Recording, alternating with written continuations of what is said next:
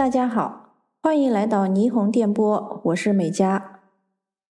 こんにちは，我是 Miki，欢迎收听霓虹电波。首先感谢各位听友对我们第零期节目的支持和宽容，同时也感谢小宇宙让我们登上了星星榜。大家的鼓励给了我们更多的动力，非常感谢。阿里嘎多，ございます。 这一期将是我们的正式第一期节目。那么这一期节目我们会聊什么话题呢？去年年底的时候，有一则新闻，不知道你有没有看过？说马云在日本已经住了半年了，而且新闻里说到一个挺有意思的情节啊，说他在日本是住在箱根的一个豪华别墅里面的。我相信大家也跟我一样哈，都很好奇，马云这么一个大佬，他住什么样的别墅呢？你长期生活在日本，然后建筑圈又有很多的人脉，能不能给我们八卦一下，马云在日本住的这个豪宅到底有多好啊？据我所知，哈，马云所居住的这个香根别墅是位于日本温泉圣地香根的仙石原地区，这是一个非常有名的温泉景区。马云他所居住的。温泉别墅占地大概是六千多平米，建筑面积是两千多平米，嗯，是包括地上两层和地下一层，另外还包括一个露天的温泉。到二零。一六年为止，这个别墅还是属于软银集团的，嗯，孙正义社长的。后来转售给了一个英属群岛的公司，据说这家公司是属于嗯马云的。六千多平米，那一个标准足球场是七千一百四十平米，那么就是相当于大半个足球场那么大，哈，还蛮大的。它这个两层建筑面积加起来是两千多平米，那么按照这样说，它实际上才占地一千多平米啊，还有五千多平米是没有建筑物的。我以前在日本也见过一些这种日本的豪宅，估计它这个别墅里面是不是修建了一个日式庭园，然后呢周边种了很多的大树，从外面是看不到里面，然后私密性非常好的那种的。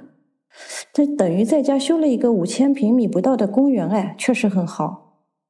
嗯，是的，像这些大佬们的别墅啊，还有一些高端会所，都是采用这样的设计，就是你在外面是看不到里面的一番洞天的。我以前工作的公司在香根开发的高档会员制温泉会所，就在马云所住的这个别墅旁边。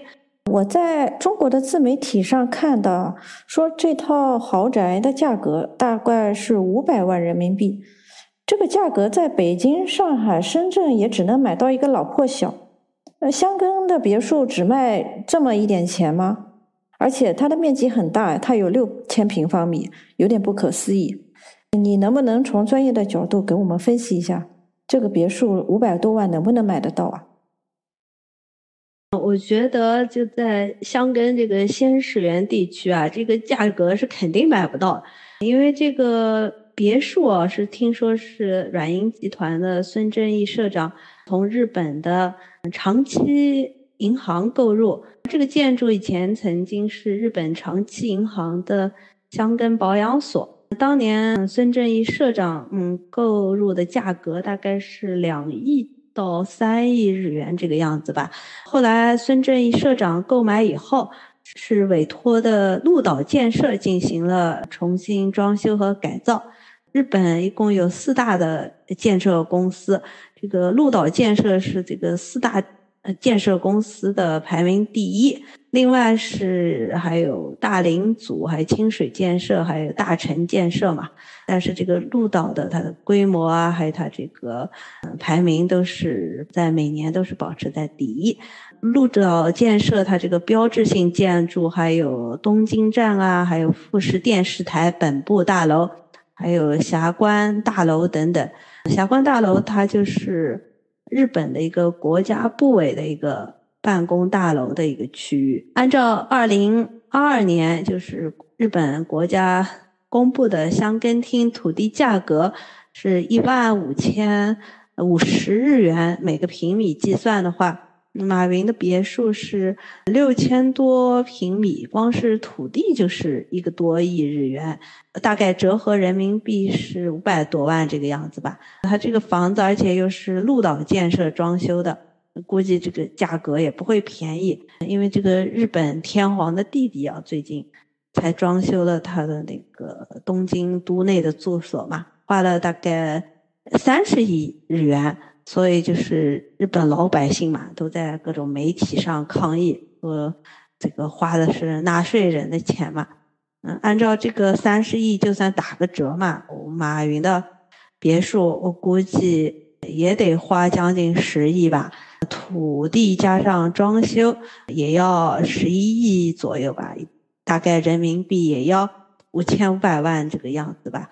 国内自媒体如果说的是五百。万人民币，估计是只计算了这个香根厅的这个同等面积的这个土地的价格。哦，明白了，五千五百万人民币以上，这个才是一个正常的市场价。要是真是五百多万的话，那估计北京、上海、深圳啊，很多人都要去卖掉老破小，到香根来跟马云做邻居了，是吧？啊，六千多平方米的这么一个占地面积，简直不就是跟不要钱一样吗？哎，是不是因为孙正义跟马云关系太好了，所以孙正义就半买半送的把这个房子给了马云呢？啊，这个有可能的，而且这些都是根据这个官方的这个信息嘛，只是写了这个马云别墅的位置，并没有说这个价格嘛。就国内自媒体的这个自己发挥的这个价格是哪里来的，真是不太清楚。哎，美嘉，你知道？就是香根最贵的豪宅是在哪里吗？哎，我不知道哎，但是我很好奇，那你给我们八卦一下呗。我所知道的这个香根的，它这个最好的豪宅啊，是在香根富士建台，它这个地块面积大概是七万多平方米，大概是马云所住的这个香根豪宅的占地面积的十倍以上。那太厉害了，是不是买了一个香根的山头啊？是的，他把这个山都买下来，开发做成他的这个别墅。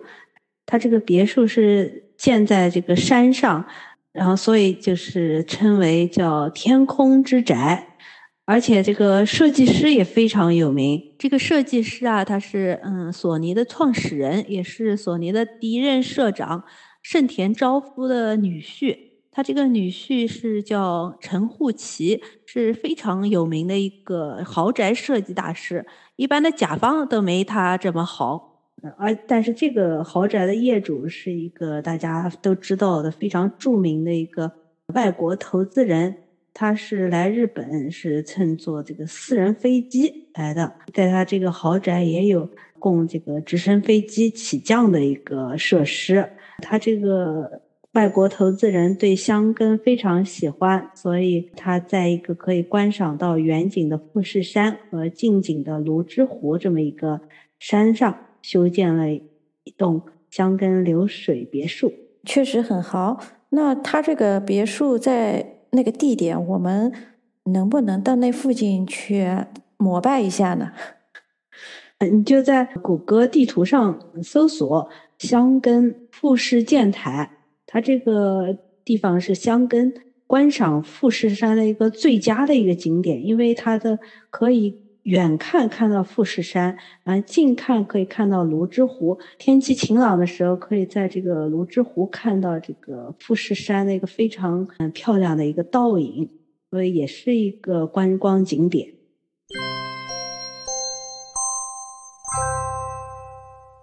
这个泸之湖，它是香根旅游的一个核心区，是位于香根町的西边，是由于火山喷发形成的一个火山湖，嗯，是香根最有名的一个旅游景点。它附近还有大永谷，可以吃那温泉的黑鸡蛋。从泸之湖可以远眺富士山。环湖的步道就是有很多的古树，景致非常宜人。呃，许多日本人经常在这里泛舟、垂钓和游泳。这里面有很多黑鲈鱼，野生的黑鲈鱼，还有鳟鱼。因为箱根它有这么多景点嘛，所以有很多大公司，还有银行，嗯，修建的这个保养所。保养所就是日本公司建设、运营，用来给自己员工使用的一种呃度假设施。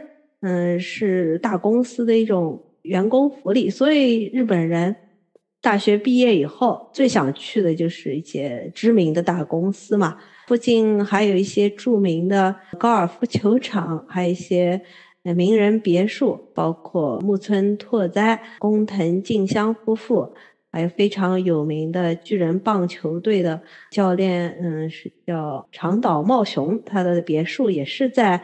这个非常有名的仙石园附近，这仙石园附近啊，就是还有一个非常有名的景点，是有一个芦苇的一个草原，尤其是到秋天，它这个芦苇的草原就是非常壮观，所以推荐大家秋天可以去仙石园附近的这个芦苇的草原。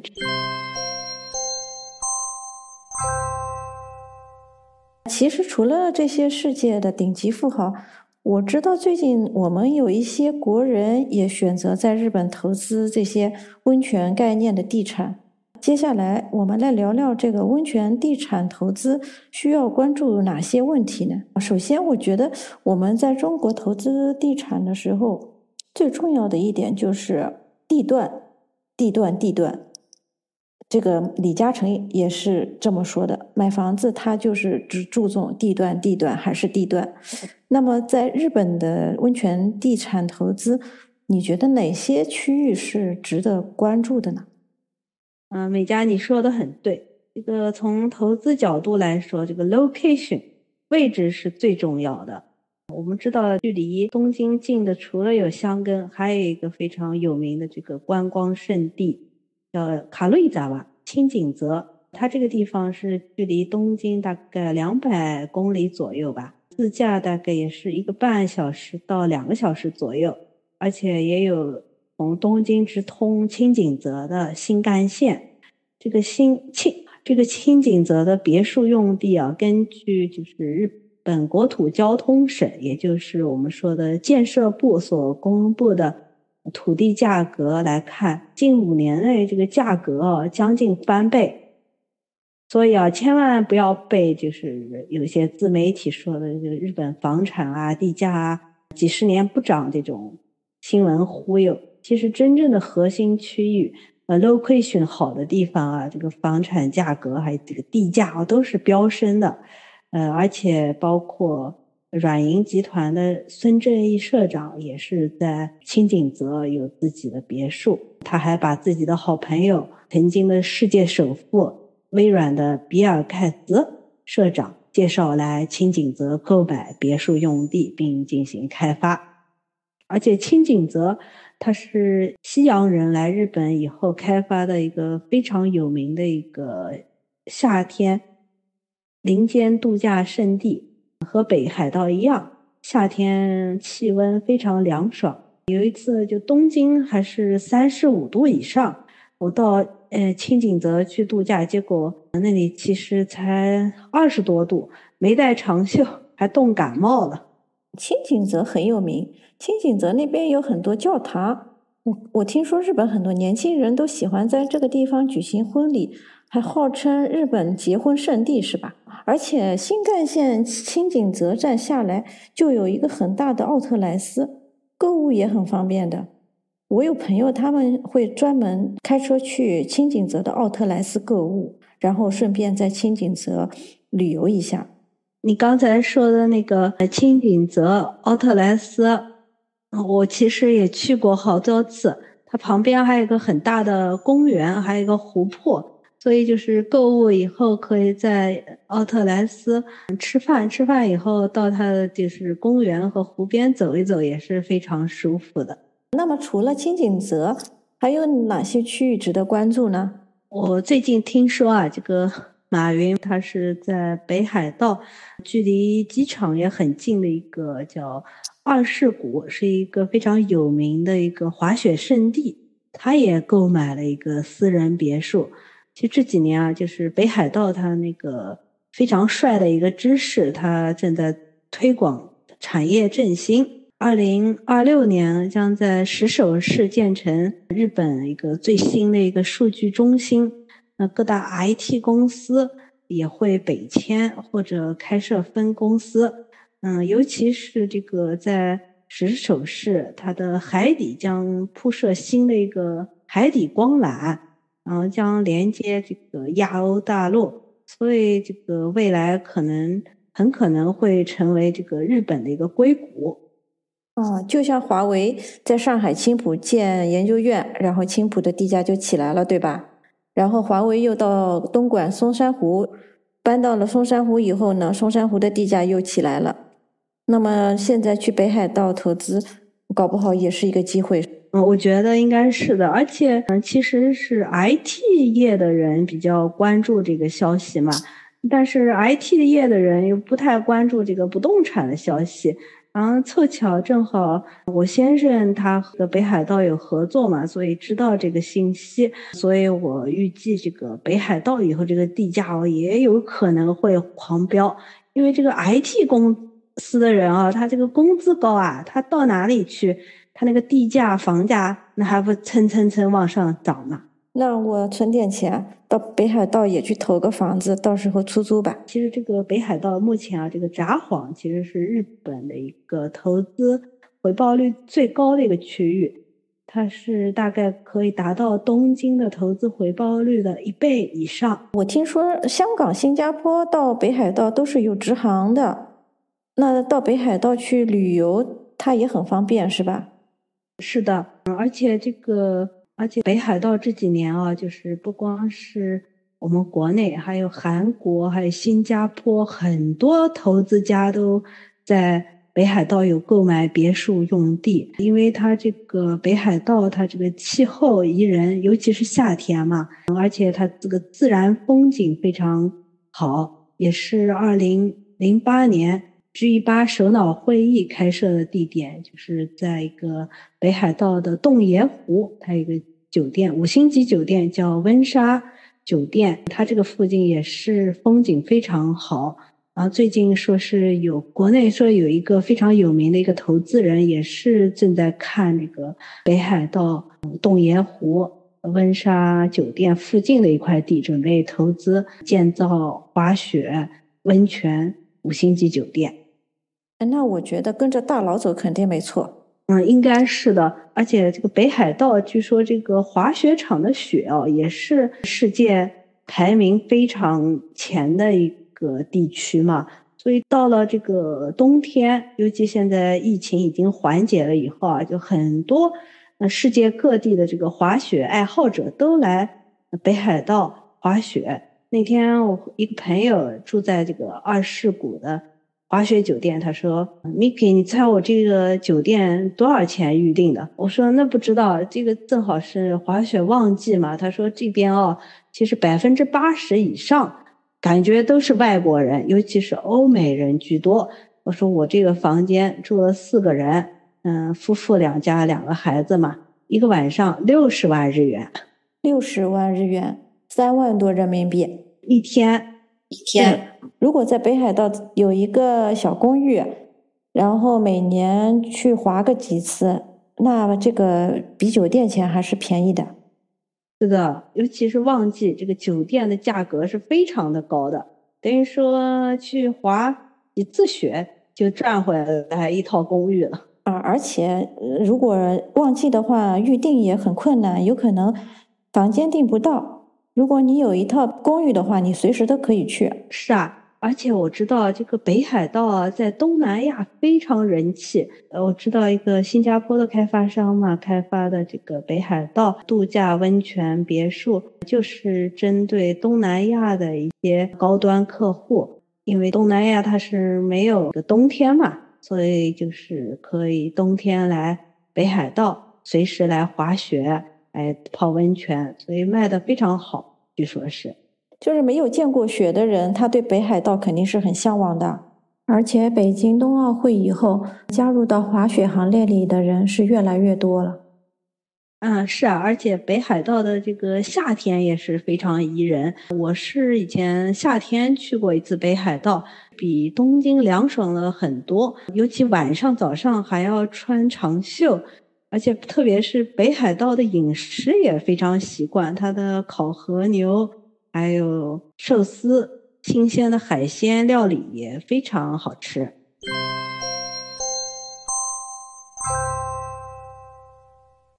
聊完北海道，我想来说说另一个话题啊。最近我有一个朋友跟我说，中介给他推荐了一套温泉公寓，只要十万日元。我当时都惊呆了，十万日元才五千多人民币呀，比鹤岗的房子都便宜。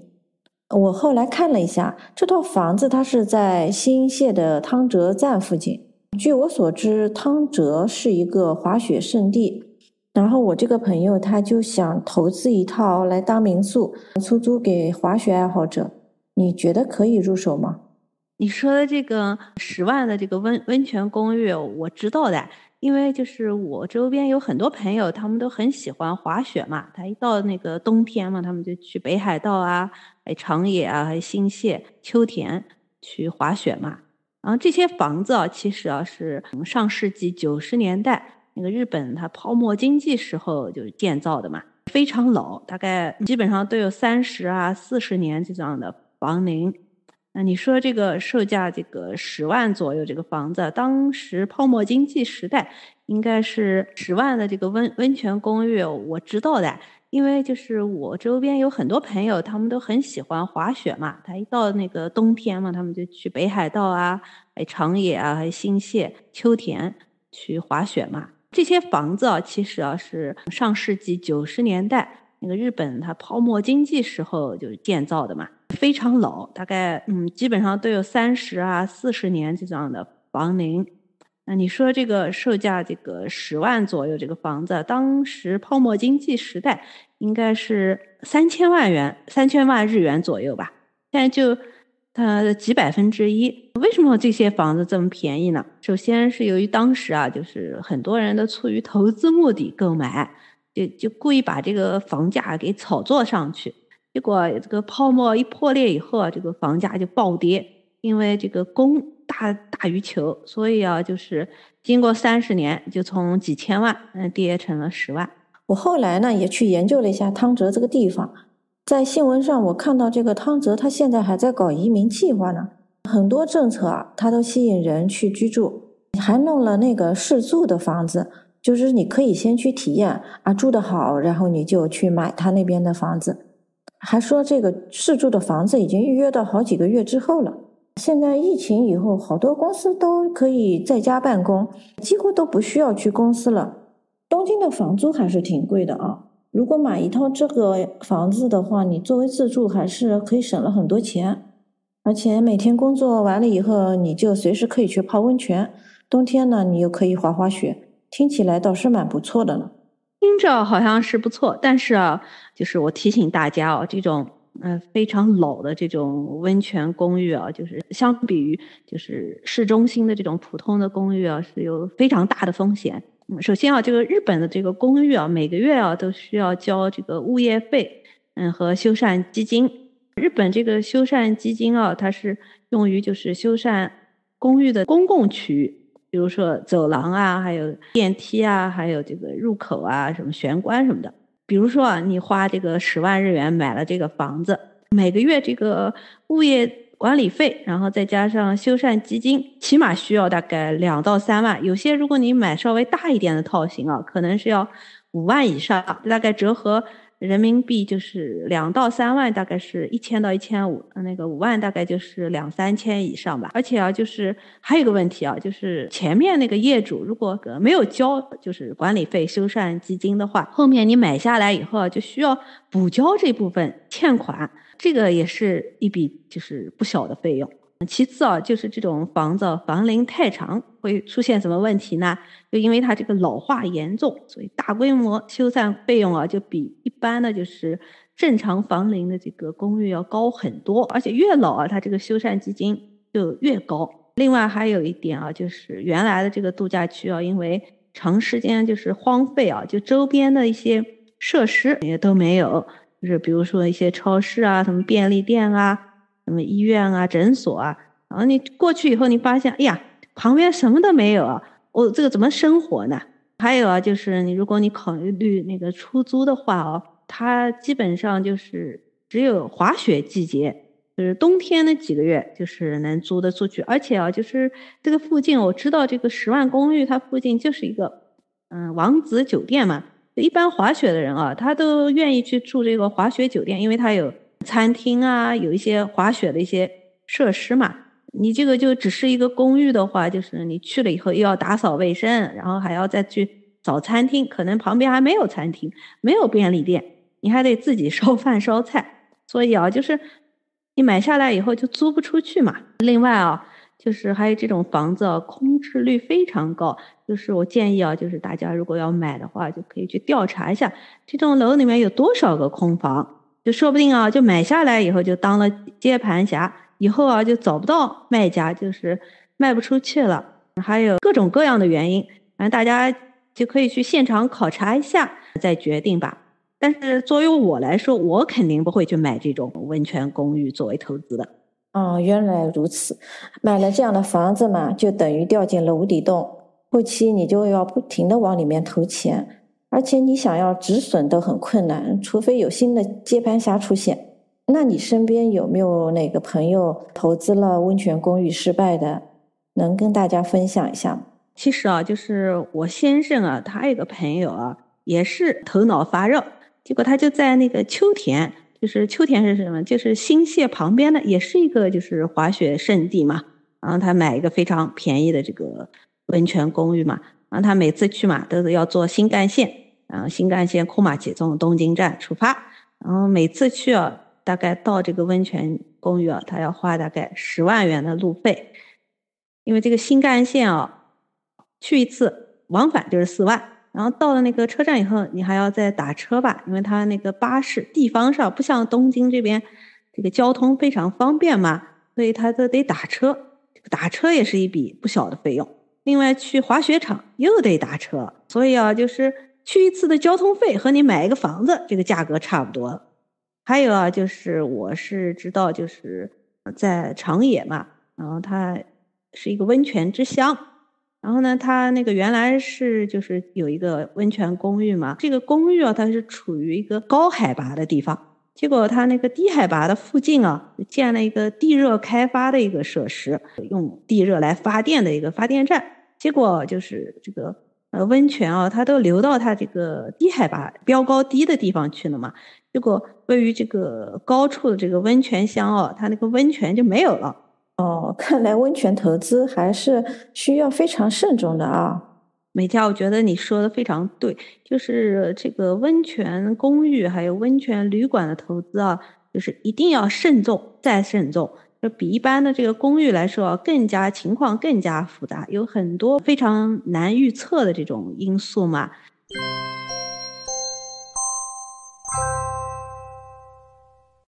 然后现在疫情管控放开了。那我们大家又可以自由的到日本去旅游啊，泡温泉了。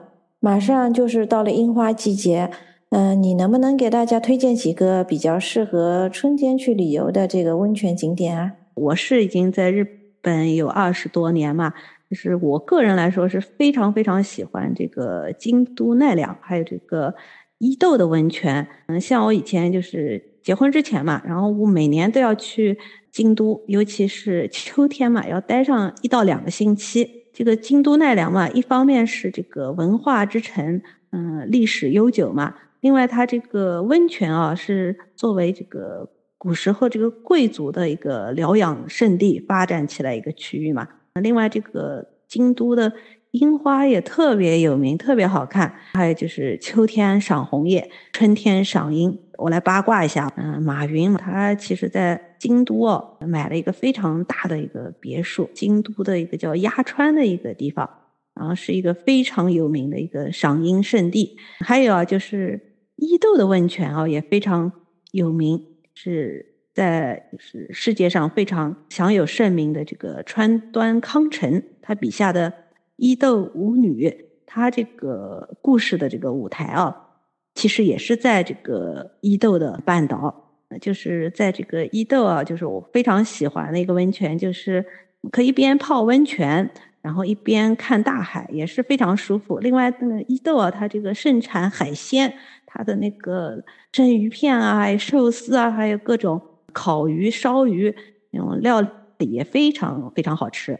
伊豆的一边看海一边泡温泉的这种我也去过，非常不错的。那夏天你觉得哪些地方是比较合适的呢？